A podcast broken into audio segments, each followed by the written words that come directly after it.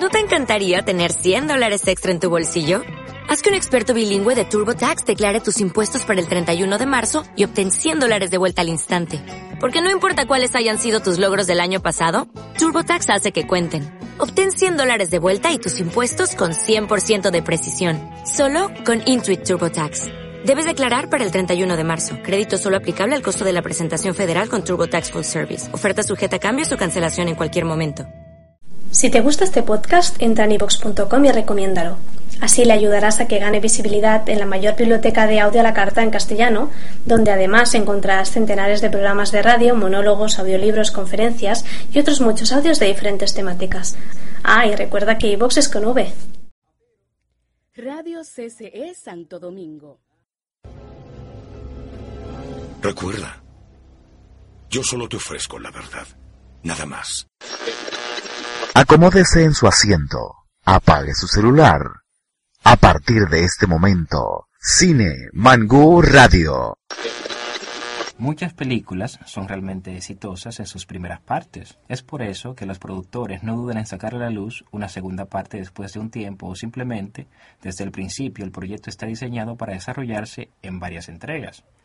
Hay películas que sí pueden dar más para hacer una segunda, tercera o hasta cuarta parte, o más bien, incluyendo las excepciones de películas que han tenido infinidad de secuelas, pero también hay otras películas que simplemente ya no dan para más. Hoy, en Cinemangus Radio, la secuela.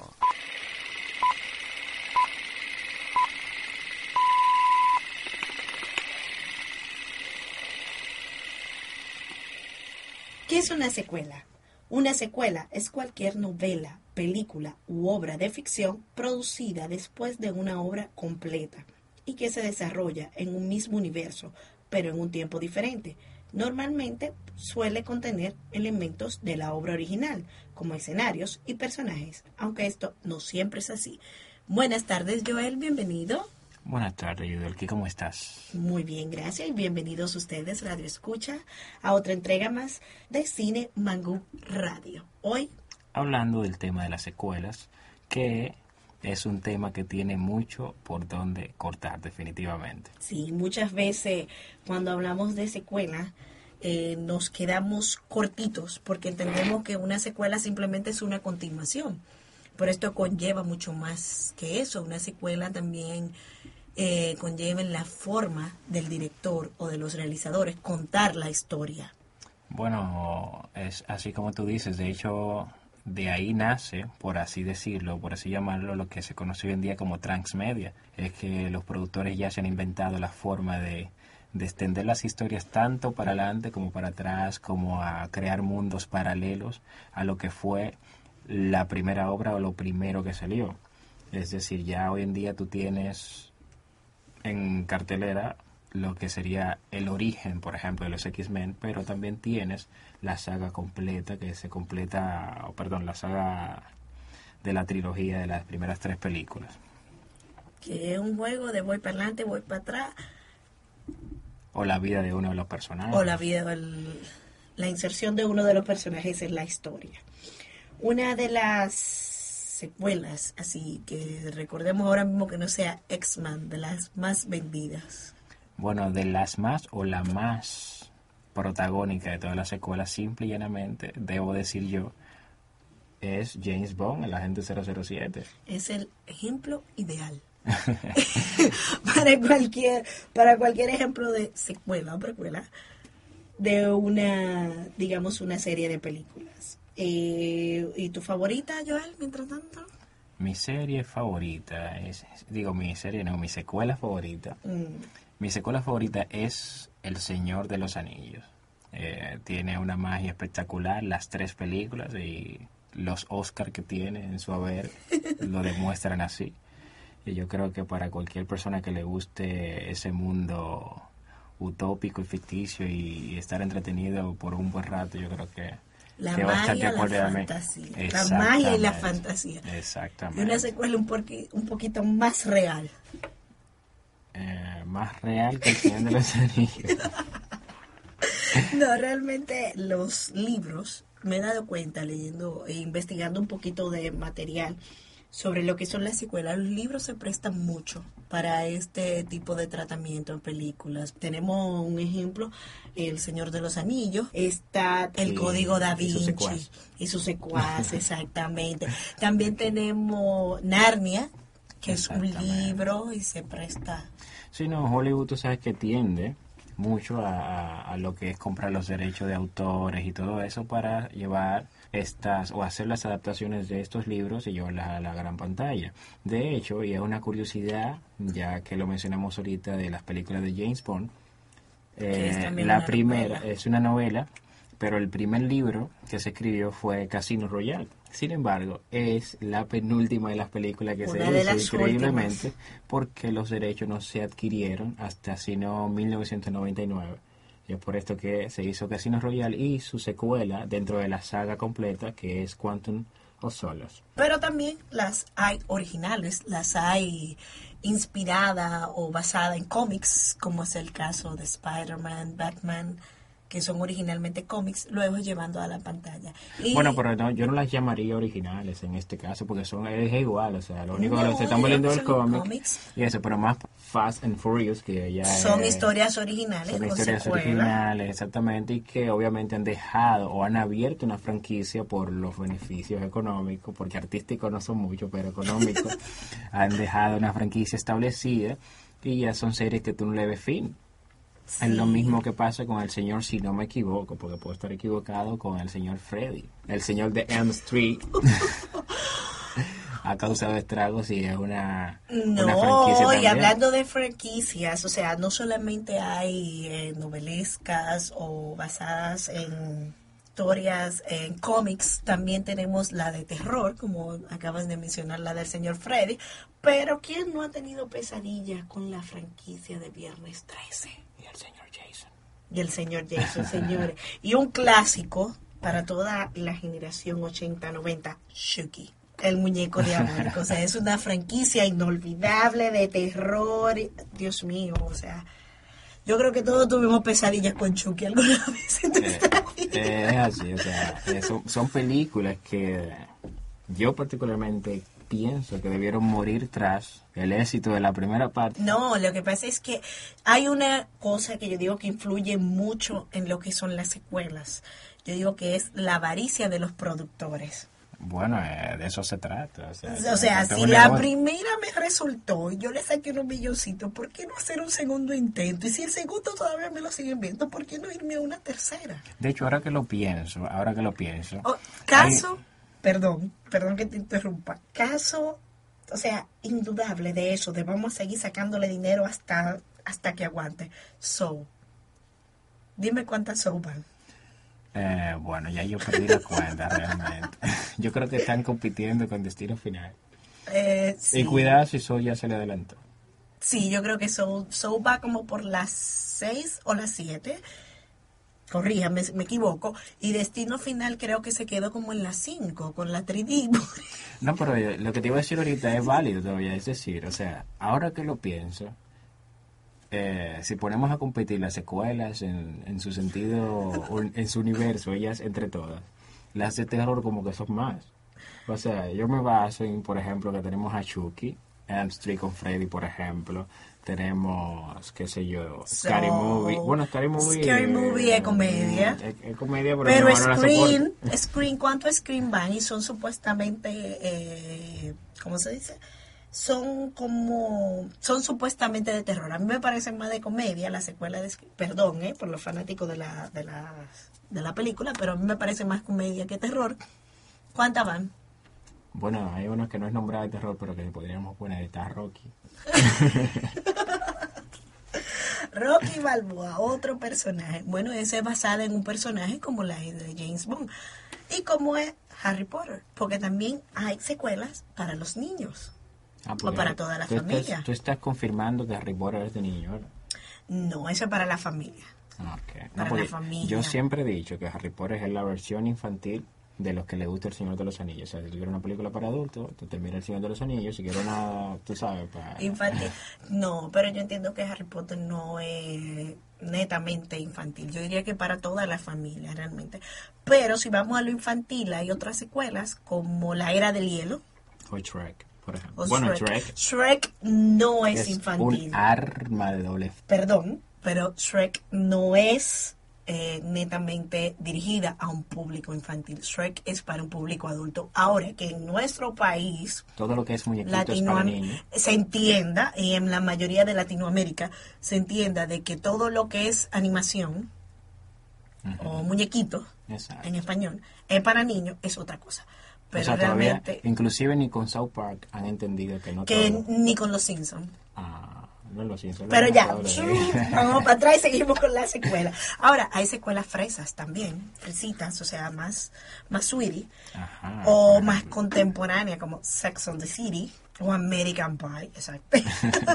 no, porque American Pie es más comedia que fresa. Fresa, digo Sex on the City porque Sex on the City es, digamos, para mujeres, aunque la mayoría del público que fue a ver Sex on the City eran hombres, créalo o no. Tal vez pensamos que aprenderíamos algo Ah, nuevo. pensamos, o sea, que él se incluye en el grupo que fue. Tuve No, realmente, realmente, y ahora hay un caso, y me voy a atrever a mencionarlo ahora mismo, que pasó con Sex on the City, es un poquito chocante. En mi humilde opinión, Sex on the City, me parece que la secuela, la segunda parte, da mucho más que hablar que la primera. Oh. La primera como que se perdió un poquito la esencia del glamour de la vida de este grupo de neoyorquinas.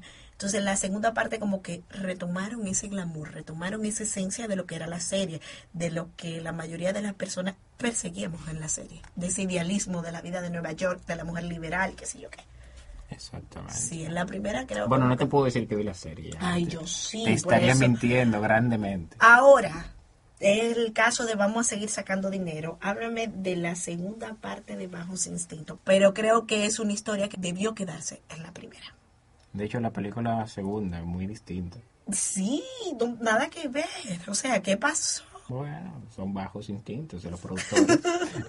Tuviéramos unos bajos instintos de seguir ganando dinero cuando ya no se podía sacar más. Sí, eso es lo que usualmente pasa con las franquicias de esta índole. Bueno, Bajos Instintos se quedó en la 2, ¿no? Se quedó al lado. Pero hay franquicias que con el tiempo se van debilitando, debilitando, debilitando, debilitando y mueren, desaparecen. Por ejemplo, yo recientemente no había tenido la oportunidad de ver Misión Imposible 4, el protocolo fantasma, y fue en todo hasta hace unas semanas que la vi. Y ya yo venía adivinando, venía adivinando lo que viene pasando, lo que viene pasando, y no me sorprende en ningún momento, nada, ni siquiera los efectos especiales. Más me gustó la secuencia de crédito. Muy predecible esta secuela. Mi madre que sí, o sea, yo esperé durante toda la película que el agente 007 pasara y le diera un sobre a, a Tom Cruise, mira, esto es lo que toca. Porque inclusive se parece muchísimo, pero no.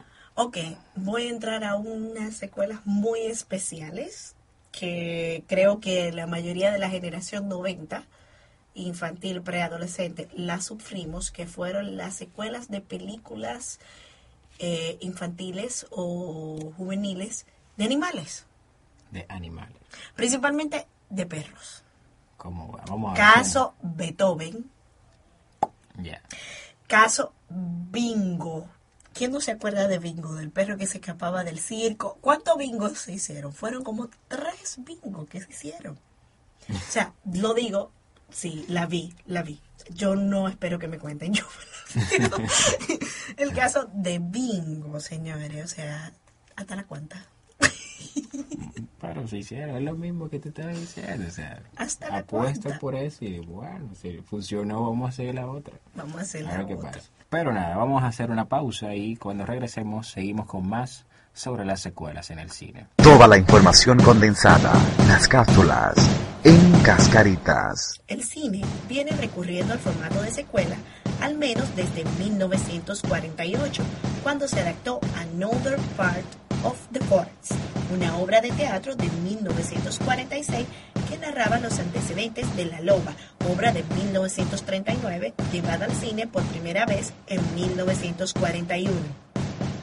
Una de las secuelas más exitosas en la historia del cine es la de James Bond, donde el personaje principal se enfrenta a un enemigo diferente en cada película. El agente 007 lleva 25 entregas y contando.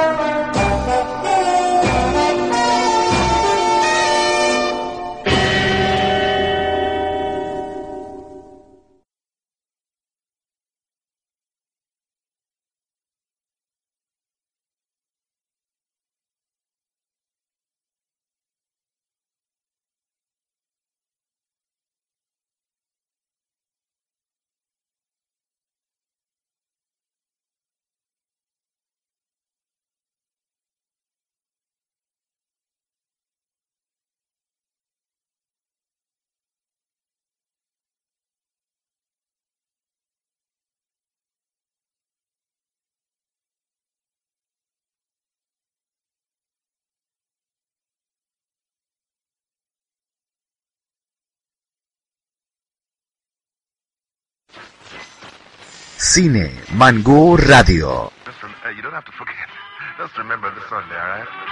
Hola, estamos aquí de vuelta con Cine Mangú Radio y seguimos con nuestro tema de hoy que son las secuelas. Dentro de las películas suelen ser frecuentes las continuaciones. A veces, las continuaciones tienen título especial, como The Dark Knight, continuación de Batman Begins, pero en otros casos se limitan a poner un número al título de la obra original, como por ejemplo Rocky 2, Spider-Man 3, La Pantera Rosa 2. Otro caso muy común es el del nombre original con un subtítulo por debajo. Tal es el caso del Señor de los Anillos, que en su primera entrega se llamó La Comunidad del Anillo, en su segunda Las Dos Torres y la entrega final se llamó El Retorno del Rey. También es el caso de Harry Potter, entre otras. Pero esto no es pura casualidad, Joel. Normalmente cuando se toma la decisión de hacer una secuela, a la hora de poner el nombre, toman en cuenta la forma de cómo se cuenta, de cómo se realiza estas películas. Entonces, por eso vamos a hablar un poquito de las diferentes, de algunas, son muchas, pero aquí vamos a tener la más importante o la más conocida, de otros términos que podemos encasillar, los que son las secuelas. Para empezar, eh, les voy a hablar un poquito de las precuelas, que el término precuela, que también se han propuesto otras alternativas, como son las presecuelas o protosecuela, se utiliza para describir obras cuya acción sucede antes de la obra original, como es el caso de Star Wars. Es la película más conocida con varias precuelas. Este tipo de obra tiene el problema de mantener el interés de un público que ya en algún momento ha tenido conocimiento de cómo va la historia, de cómo va a terminar. Eh, George Lucas hizo sus tres películas, primero que nada, y después hizo tres más que antecedían, o sea, pero de la nada, o sea, no fue de que, había un paquito. No, porque eso ya viene en lo que son las historias originales y las historias basadas en cómics. Era lo que explicaban en el primer bloque. Explicábamos. Explicábamos en el primer bloque, exactamente. Muy bien. Hay otro término que tú no mencionaste ahorita, pero que también existe, que es el interquel. El interquel cuenta sucesos que pasan entre dos obras previamente completadas. Por ejemplo, el caso de The Godfather Returns cuenta sucesos acontecidos entre El Padrino 1 y El Padrino 2. También hay otro término que yo sé que tú sabes, que es el de midquel, el midquel es un término normalmente o más usado en lo que es en inglés para referirse a una historia que se desarrolla durante los sucesos de otra obra terminada. Un ejemplo es la saga de las crónicas de Narnia, que el Midquel es el león, la bruja y el armario, que narra acontecimientos que sucedieron mientras los Provinces, que son los chicos, eran reyes de Narnia. O sea, cuando ellos llegan a Narnia, ya, o sea, ha pasado un tiempo, ellos fueron reyes, estuvieron allá y todo eso. Eh, es como contar hacia atrás. ¿O en el medio sería? No, en el medio más el interquel. Toda la información condensada, las cápsulas, en cascaritas. Se llama precuela a una obra, ya sea película, novela, historieta, serie de televisión, videojuego, etcétera, creada después de una entrega original que tuvo éxito, pero cuya referencia cronológica se sitúa en el pasado, generalmente develando las causas o los orígenes. Un ejemplo notable es la conocida serie cinematográfica que comenzó con la Guerra de las Galaxias, luego Una Nueva Esperanza y después La Amenaza Fantasma. Todas estas, de George Lucas, forman lo que son la precuela a su historia original. Cine Mangú Radio.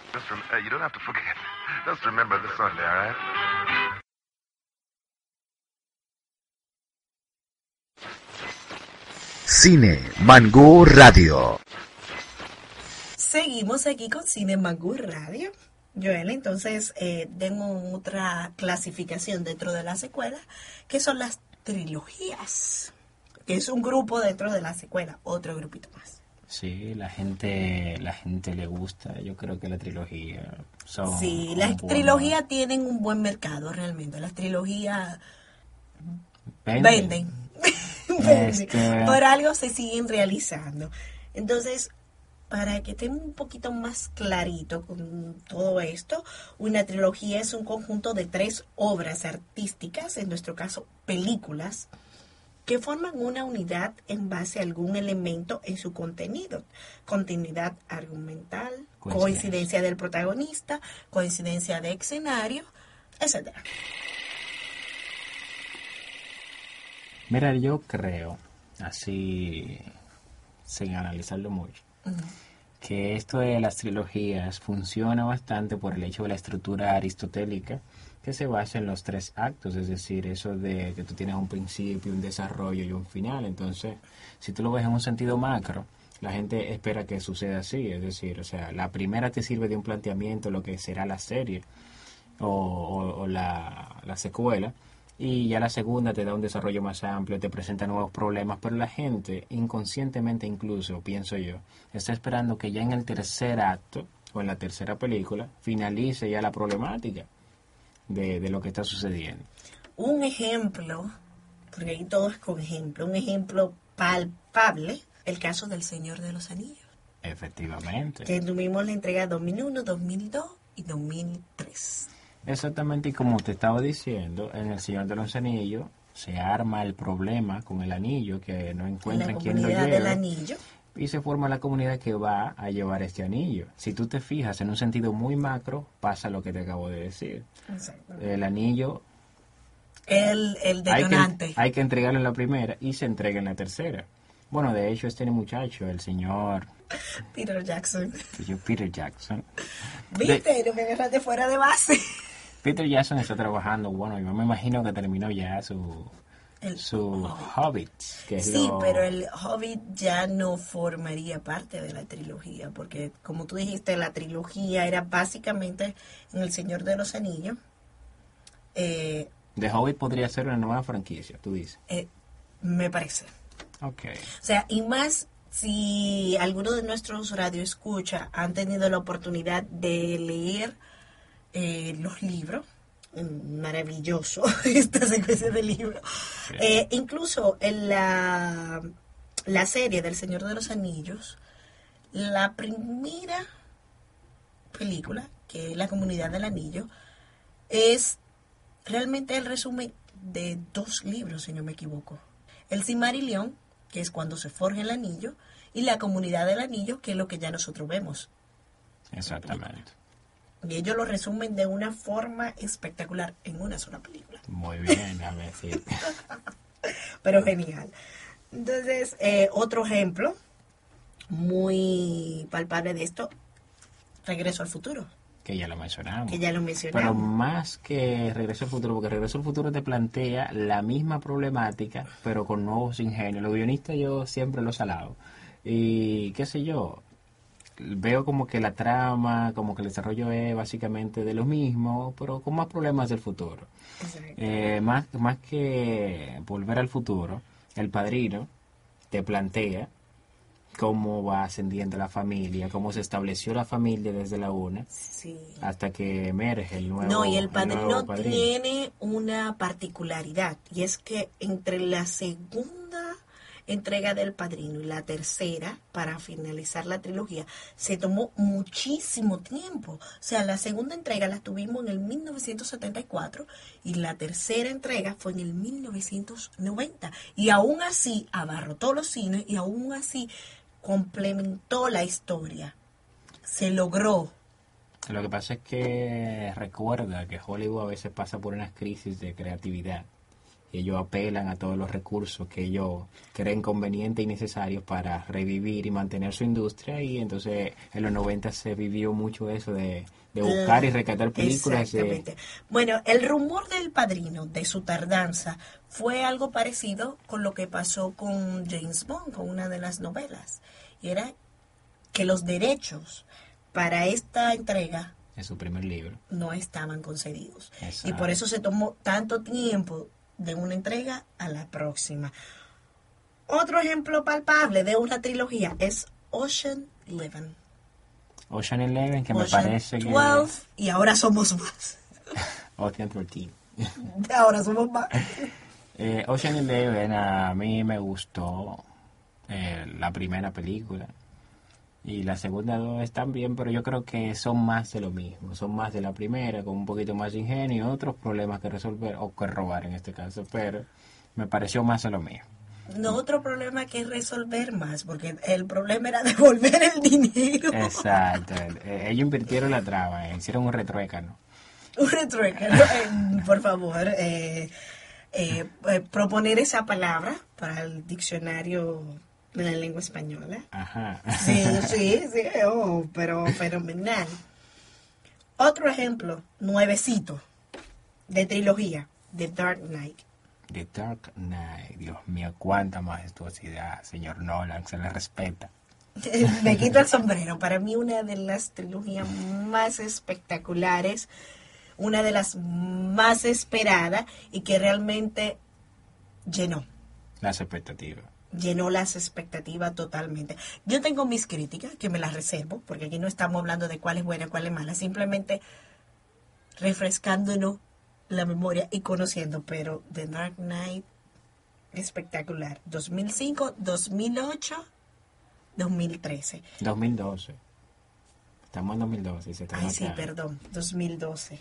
Pero antes de que tú me hablases nada de Dark Knight, tú te volaste lo que es primero mi película favorita, que se complementa con dos películas y eso la convierte en trilogía, que es nada más y nada menos que Matrix. Oh, sí. ¿Te entiendes? Otra trilogía que revolucionó el cine, señores, porque esa fue una trilogía que dejó huellas. Bueno, no, no tanto la trilogía, sino más bien la película número uno, porque yo te digo, la Sí. serie eh, Matrix 2 o Revolution y, y Reload son complementos de la primera. O sea, de hecho hay, una, hay un cómic también. Complemento eh, no, eso es, vamos a seguir recaudando dinero. Ahí se dio el caso fijo de vamos a seguir recaudando dinero. a pesar de que sí te plantean los tres actos, o sea, lo que pasa con Zion, o Sion, como quieras llamarlo. Eh, sin embargo, No, a ya la sabes- gente lo que le interesa es lo que pasa con Neo. ¿Tú crees? Sí. Claro, pero todo gira alrededor, todo, todo gira alrededor de la ciudad y si se va a perder Sí, o no. si se va a perder, si va a sobrevivir y todo eso. Pero, perdón, Joel, que yo sé que tú eres fanático de esa trilogía, pero para mí Matrix es el mismo ejemplo de vamos a seguir haciéndola para seguir recaudando dinero. ¿No funcionó la primera? O funcionó la primera. Sí. De hecho, Vamos a seguir recaudando dinero. O sea, no se le quita sus méritos. Principalmente eh, yo siempre he tenido como, digamos, bien claro de que realmente Matrix, la primera, revolucionó la forma de hacer cine, o sea, revo- revolucionó lo que era efecto especial, o sea, después de Matrix, tú no te imaginas todo lo que salió de gente volando y cámara lenta y efecto de sonido, el efecto de sonido visual, porque ellos hicieron que nosotros pudiéramos ver el efecto de sonido, o es, sea, es muy paradójico. Tú sabes que ellos aceleraron tanto la realidad que se ve lenta. Exacto, aceleraron tanto que vimos lento. Pero, es Pero- lo que te digo, que pudimos ver, o sea, ¿quién te iba a decir en los principios de 90, mediados de los 90, cuando veíamos a, a El Exterminador, por no decir otra cosa, que íbamos a poder ver el efecto de sonido de un disparo? No, Porque no, ellos no lo hicieron imaginaba. visual, o sea, ellos no lo hicieron solamente sonoro, sino que lo hicieron visual. Hay que quitarse el sombrero los muchachos. Y si no me equivoco y escuché mal unos rumores, me dicen las malas lenguas que ellos están trabajando en dos entregas más de la película. O sea, que ya me van a quitar el trilogía. Ya no sería trilogía, pero habría que ver de qué de qué se van a agarrar para completar dos películas más de Matrix. Mm, Está fuerte, bueno, muy fuerte. Bueno, no, no, no, ahora es repro- repoblando. Exacto. No, pero tú mencionaste una de las, bueno, no trilogía, pero sí secuela, mm, que son para mí más enigmáticas de los años 80 y 90, que es Terminator. Terminator, a pesar de que yo no sé por qué tú te reíste cuando lo mencionaste ahorita, sin embargo, yo creo que No, es totalmente emblemático. antes o sea, de Matrix, el hito de la ciencia ficción lo marcaba Terminator. como tú dijiste, eh, es el caso de Matrix, que eh, dentro de un futuro se planea dejar de, se- eh, del planea abandonar el grupo de trilogías. Hay otras películas que empezaron como trilogías y que realmente se han convertido en secuelas o precuelas, como es el caso de Toy Story. Toy Story. Toy Story comenzó como una trilogía. Ya Toy Story- abandonó trilogía. Claro. La era del hielo comenzó como una trilogía. La era del hielo hace rato, bueno, no, este año abandonó lo que era trilogía. Y igual que Madagascar.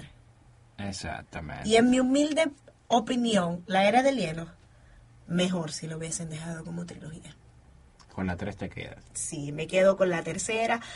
Me reí, sí, con la cuarta, pero creo que fue ambición de los realizadores y productores. ¿Y tú no crees, aquí entre nos, Yu, que ya es cosa de que a según va pasando el tiempo, nosotros nos vamos haciendo viejos y ya no nos gusta ese tipo de películas?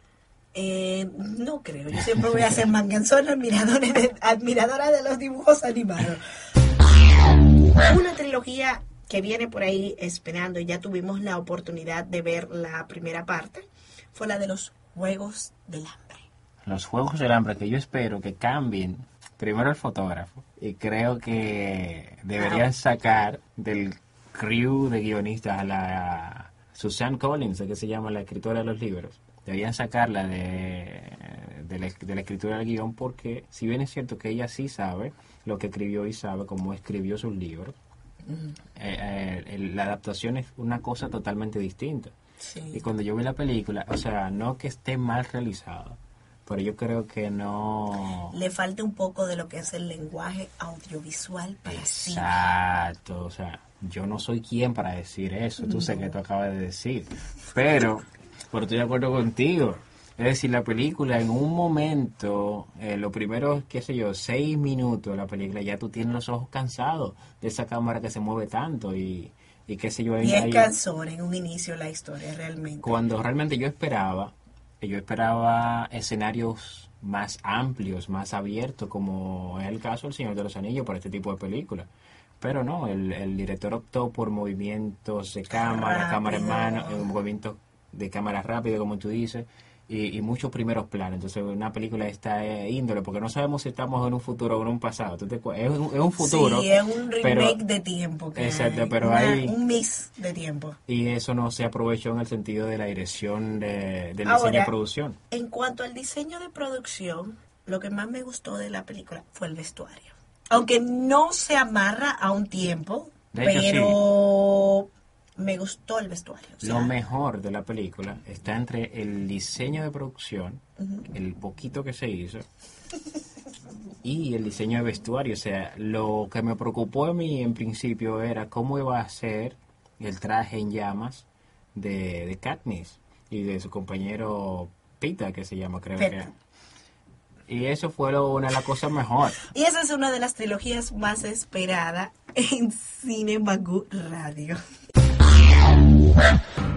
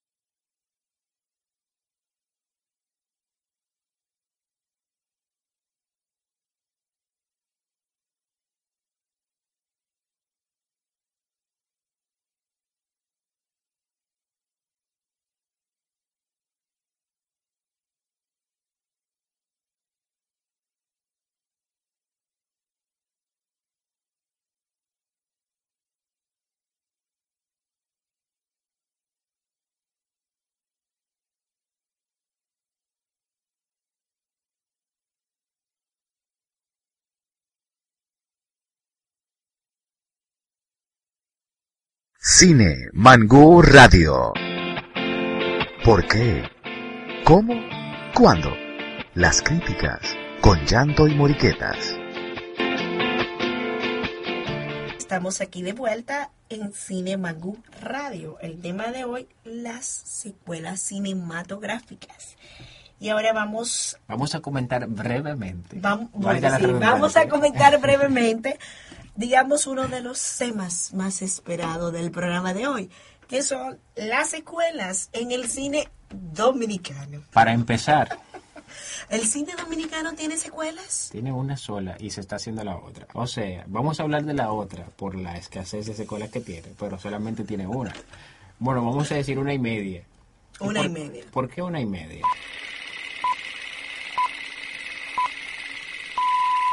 ¿El cine dominicano está preparado para tener segundas y terceras entregas de una película? Mira.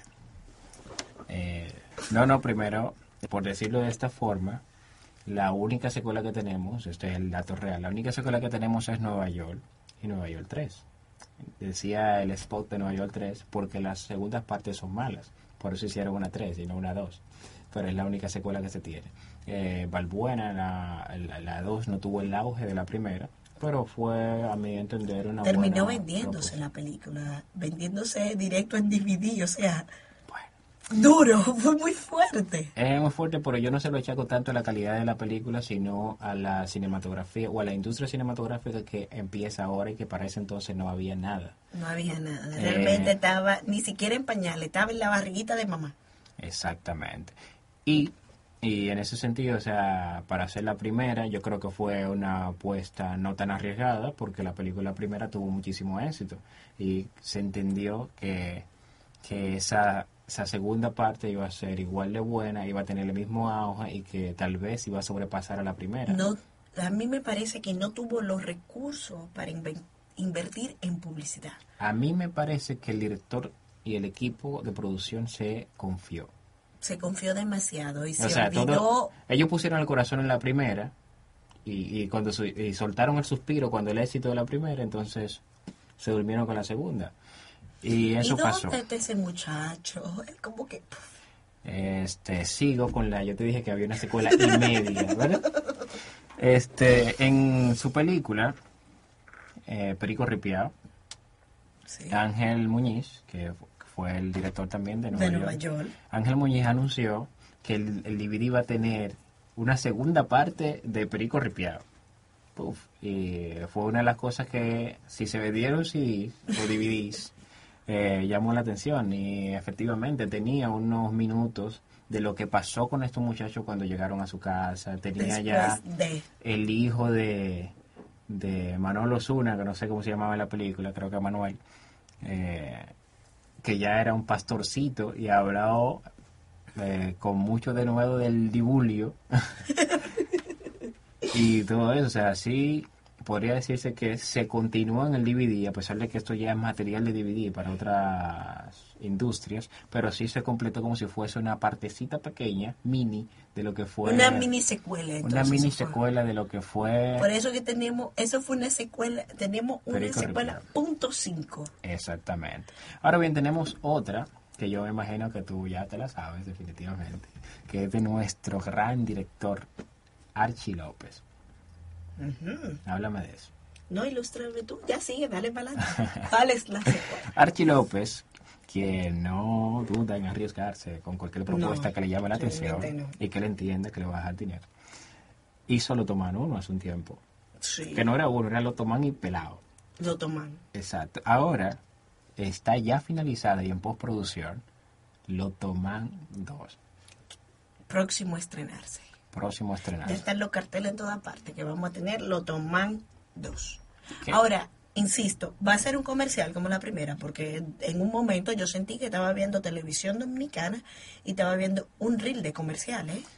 Mira qué pasa, y por eso a tu pregunta de hace un ratito, de si es válido que se hagan secuelas aquí, yo entiendo que sí, porque una de las cosas que nos quejamos más, eh, los dominicanos de nuestra película, es que el guion Queda inconcluso. queda inconcluso, que no está acabado, que quedan cabos sueltos, y en efecto, o sea, con una secuela se pueden completar todos esos puntos. Y ojalá ojalá yo, que el Otomando me llene los vacíos que quedaron de la propuesta del Otoman 1. Por ejemplo, ¿cómo se llama esta muchacha Ibelka? Ibelka yo no sé qué hacía en la película. Yo espero que se me justifique en una segunda parte.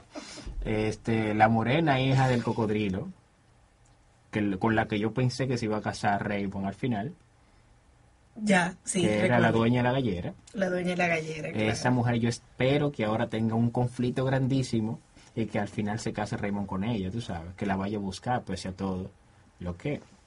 Pese a que yo leí ya la sinopsis y sé más o menos de qué va. No, no me voy a meter en, en camisa de once varas, pero no se mencionaron ninguna de esas dos cosas. O sea, Ibelka no sé qué pasó, la morena de la gallera tampoco Belka sé no qué quiso pasó. enfermar después. ¿Ibelka? No, nada, sí. Y qué sé yo, pero, pero, este, se anunció hace muchísimo tiempo lo que era una secuela de Sankey Panky. Incluso hubo rumores de que Sankey Panky se estaba filmando una segunda parte en Nueva York. Hasta por póster salieron, yo creo. Sí, o sea, fue todo un alboroto que venía Sankey Panky 2. Y de verdad, de verdad, de verdad, señores, yo me quedé esperando Sankey Panky 2. Tú te quedaste esperando. Sí, lo digo. Sin miedo a que me haga un escándalo. Bárbara. Pero sí, yo me quedé esperando Sankey Panky 2.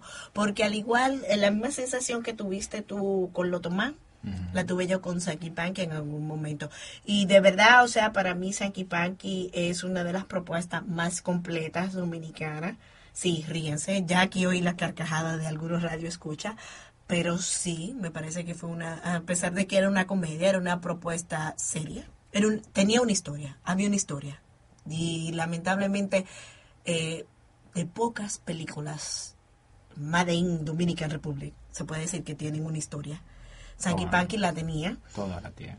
eh, una historia completa. Bueno, seguimos. Entonces, como le iba diciendo, hubo rumores de que Sankey Panky incluso se estuvo rodando escenas en Nueva York y todo lo demás, pero nunca llegó.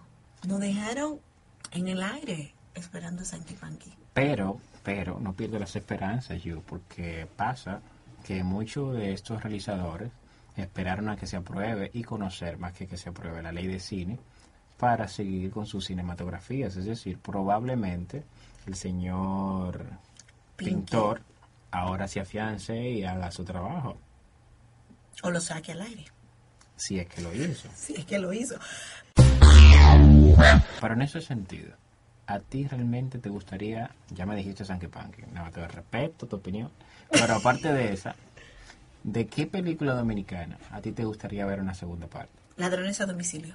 ¿Por qué? Ladrones a domicilio realmente es una crítica social bastante fuerte. Sí, sí tiene material. Y no porque me haya quedado con vacío de que tengo lagunas porque ellos desantaron su embrollo muy bien. Pero creo que sí valdría la pena tomar en cuenta ladrones a domicilio para una segunda opción. Bueno, pensárselo. ¿Y tú, Joel, qué película dominicana te parece merecedora de una secuela? Merecedora es una cosa, o arriesgarse a tener una secuela que no sea Saquen Panky. definitivamente, pero a mí me gustó mucho Junior. Ahora bien, yo también tendría mis requisitos para que se haga la segunda parte. Lo primero es que no la haga Alfonso. Bueno, y lo segundo, Lo segundo es que le quiten el final que se le dio a la primera y que sepa y que lo pongan como que fue un sueño, tú sabes, uno de los personajes. Sí. Y que, que el pana se metió presidente, que se casó y todo eso bonito que no va a suceder Bello, aquí. Exacto. bello, Eso- precioso. esa película terminó cuando le dieron el, el disparo, cuando le hicieron el disparo a Henky y, y el, y el doctor sale y diciendo lo perdimos. Ahí acaba la película. Eso es lo que pasa. ese es el Entonces, final. ¿Tú sabes qué otra película también le pueden hacer una secuela? Jaque mate. Pero yo le haría un, un estilo así, Wolverine y el origen. Entonces aquí yo pondría el personaje de Frank en el origen. Ah. ¿Qué llevó a Frank a hacer todo eso que él hizo? Pero te gustaría también que la dirija el mismo director. Sí, sí, sí, sí. Ah, sí, bueno. sí. Yo apostaría por él.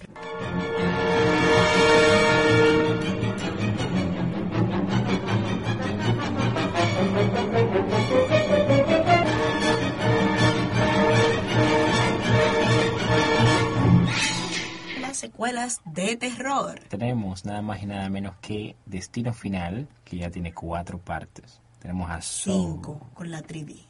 Ah, perdón. tenemos a Saw con siete entregas, nada más y nada menos. Y por último, y que debió ser primero, El Exorcista. La verdadera película de terror. Exacto. Bueno, el destino finalizó, me quedo para ser, como se dice, bondadoso, con las dos primeras entregas de las dos secuelas. Es decir, Destino Final 1 y 2 y Saw 1 y 2. Y El Exorcista, ¿no? El Exorcista me parece a mí una obra maestra, la primera entrega. Ya la segunda yo creo que... El exorcismo de Emily Rose. Ya yo creo que a partir de ahí eh, debieron dejarla en la gaveta. Pero, pero se siguen así, bueno, se hicieron.